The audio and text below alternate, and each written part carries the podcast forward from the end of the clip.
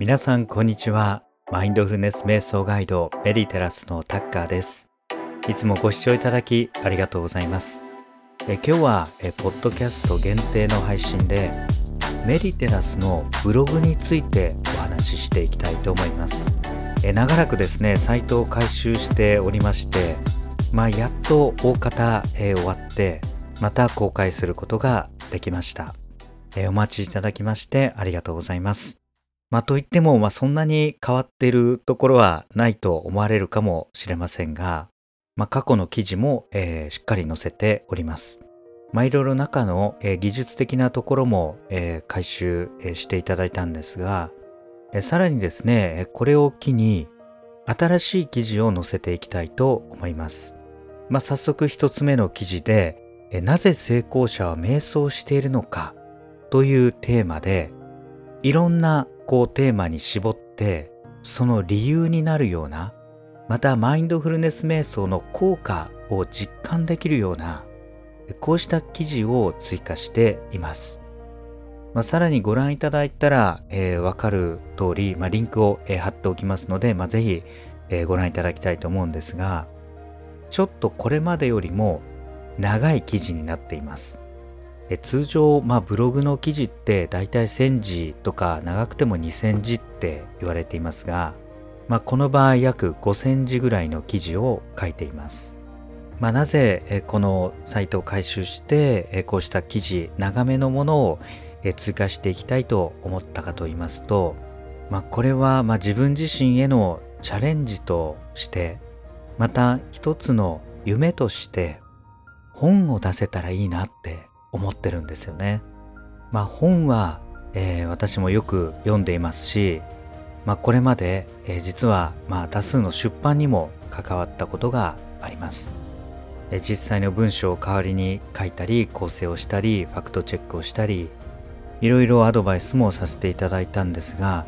自分の本っていうのは出したことないんですよね。最近の本の出版は YouTuber だったりブログから本になることも非常に多いと思います。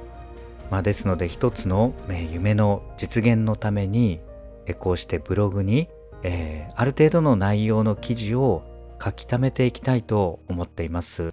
まあ、ぜひ、えこれをお聞きの、え皆様にはどうか見守っていただきたいと思いますし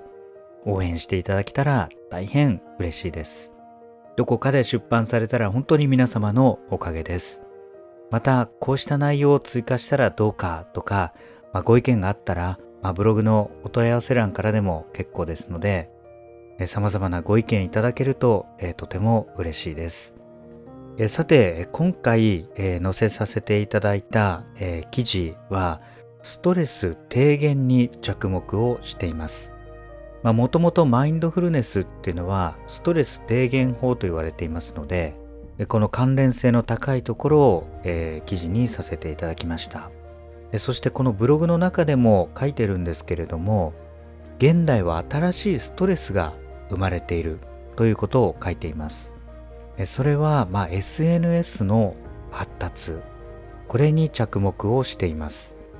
SNS が、まあ、これまで、えー、流行ることでやはり人間関係にも変化が起きてきています。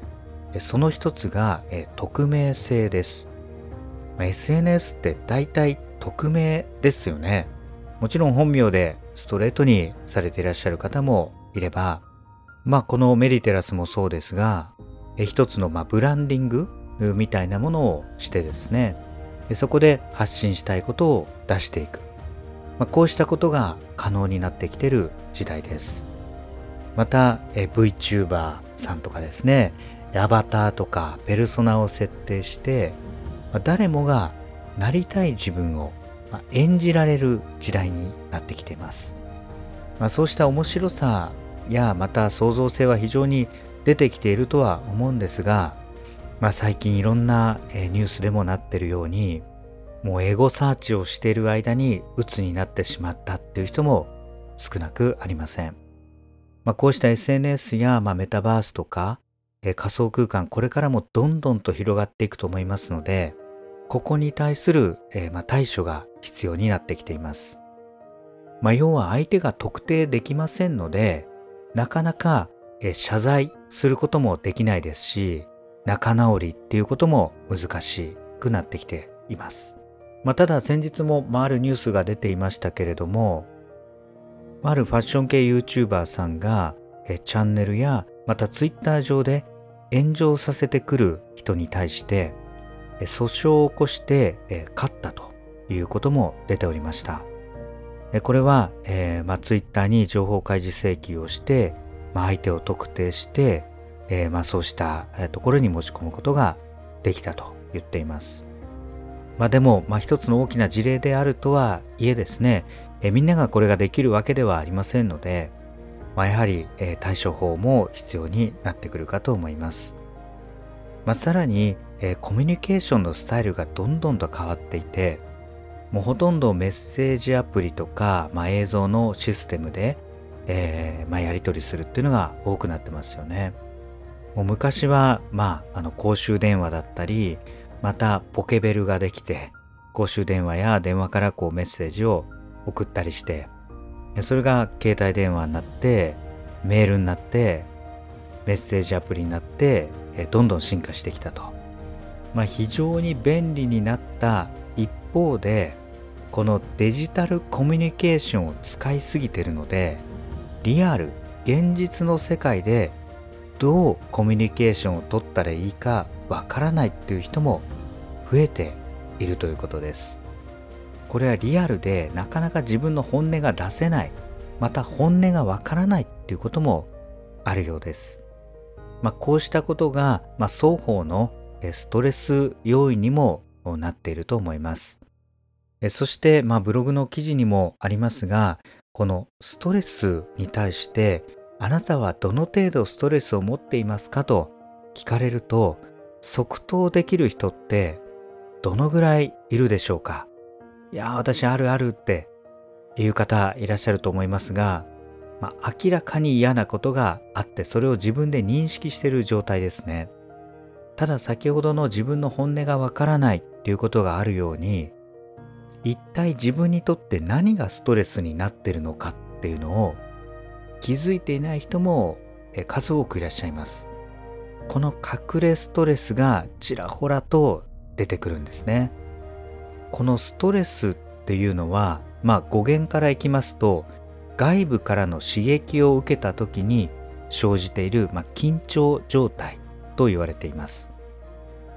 つまり人の影響や環境の変化などによって受けているその影響に対してすぐに順応できない対応できない時に起きてくる不安のことなんですねつまり外部要因なんです。なんとなくストレスがあるというよりも何らかの外の影響が働いてるっていうことですね。でこのストレスを持っていくと健康上もリスクがあると言われています。え反対にですね、え健康に問題を、まあ、そうした抱えている場合マインドフルネスが非常に有効であるという研究も出ています。このストレスのもとは、え自分の、え心理的安全や自分のコンフォートゾーンをですね、え超えようとする、まあ、恐怖心や不安にありますのでそうしたストレスの正体を見極めながらえ自分の心とそうした外部の要因をまあ調和させていく、え、技術、えこれがマインドフルネス瞑想でもあります。まあ、なぜマインドフルネス瞑想がストレスに効くのかっていうと一つにはストレス要因っていうのは常に襲いかかってきているように思いますがそこに意識を集中させない訓練をすることで、まあ手放す、忘れるということです。自分がずっとそのことを考えていると、ずっとそのことが気になってストレスになります。